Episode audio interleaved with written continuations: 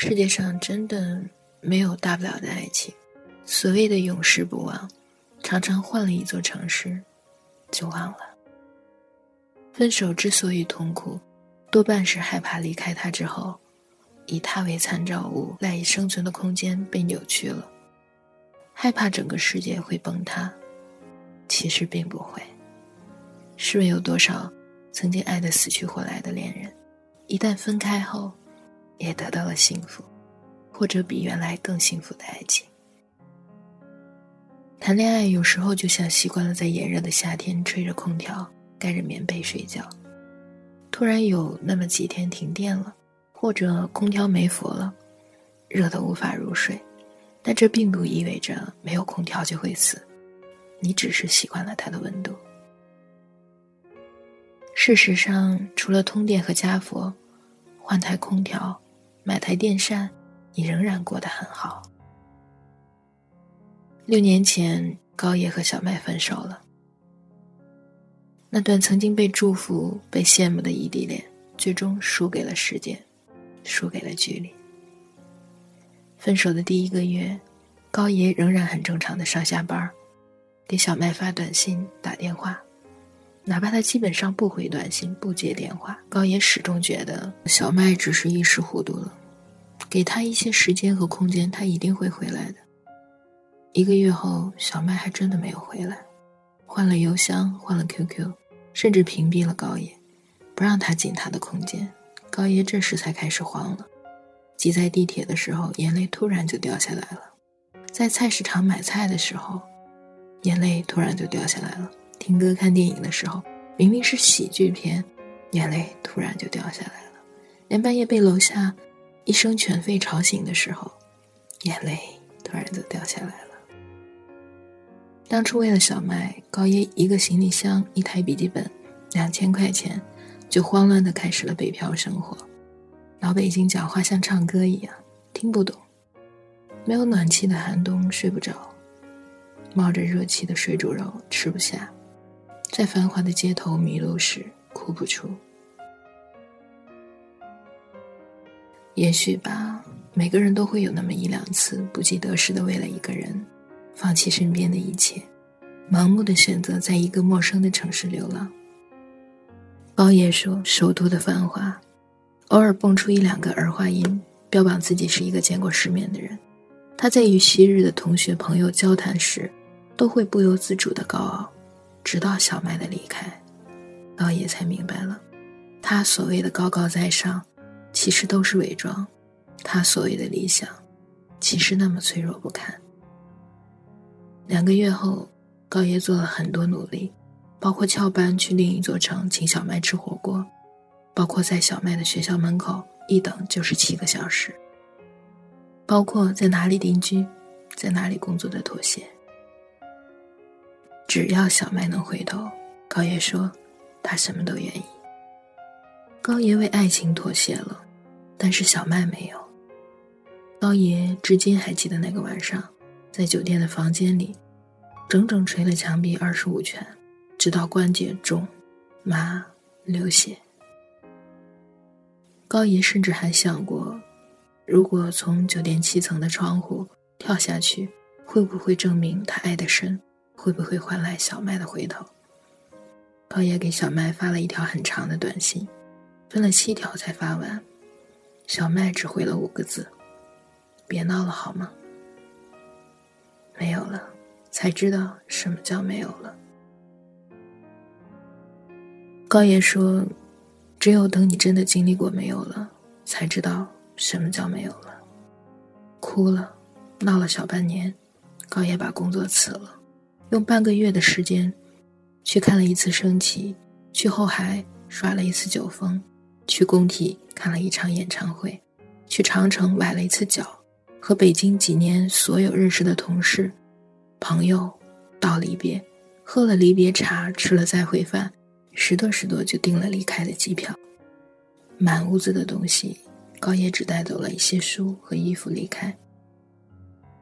上周在酒吧里喝第二场酒的时候，高野已经很醉了，他大口的抽着烟，笑着跟我说。哥，你知道吗？认识小麦之前，我都没想过恋爱。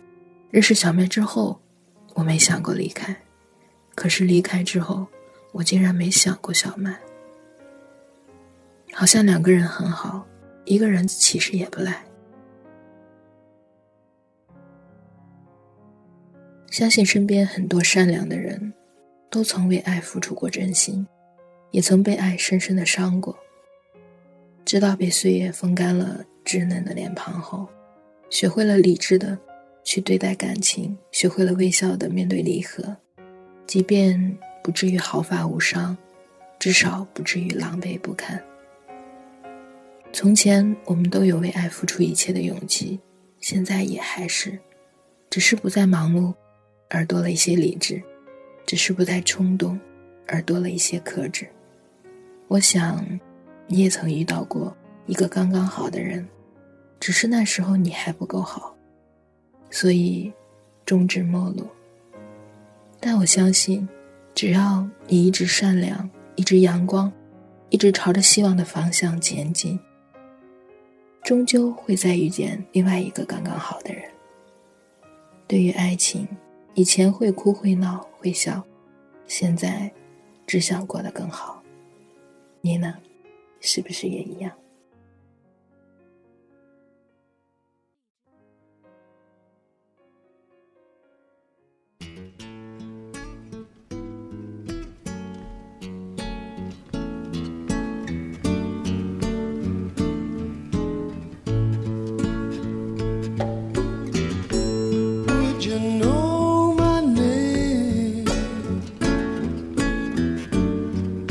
I saw you in heaven,